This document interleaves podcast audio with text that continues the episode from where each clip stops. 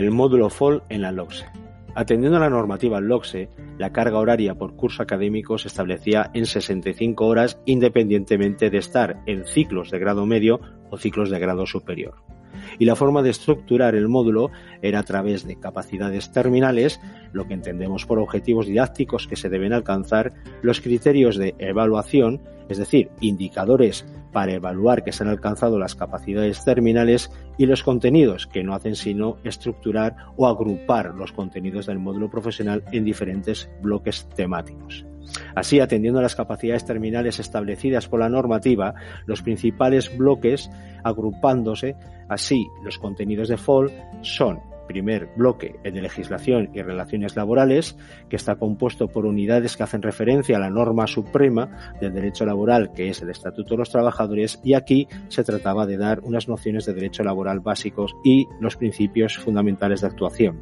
Asimismo, la relación laboral en cuanto a modalidades de contratación y supuestos de modificación, suspensión y extinción del contrato de trabajo y seguridad social destinándose sobre todo a dos prestaciones fundamentales la prestación por desempleo en su modalidad contributiva y la incapacidad temporal, requisitos de acceso a la prestación y forma de cálculo. Por supuesto, unas nociones también de órganos de representación en cuanto a negociación colectiva, es decir, sindicatos, forma de estructurarse y forma de funcionar. El segundo bloque de salud laboral sería hacer referencia a todo lo correspondiente a la Ley de Prevención de Riesgos Laborales y esto implicaba centrar las condiciones de trabajo y seguridad en el sector del ciclo formativo al que se dirigía el alumnado en función de la familia profesional en la que estaba.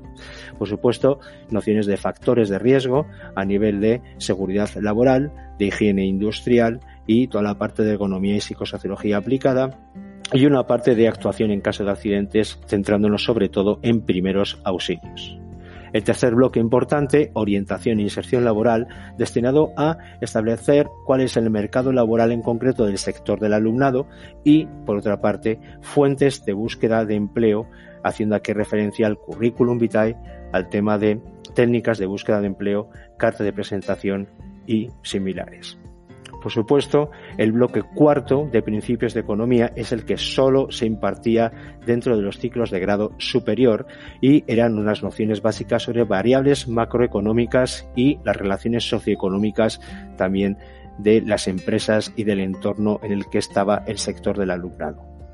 economía y organización de empresa. En cuanto a empresas, áreas funcionales, organigramas y formas de funcionar, se daban unas pautas básicas, puesto que se entendía que el módulo profesional de empresa iniciativa emprendedora era el momento donde contextualizar toda esta parte de organización empresarial.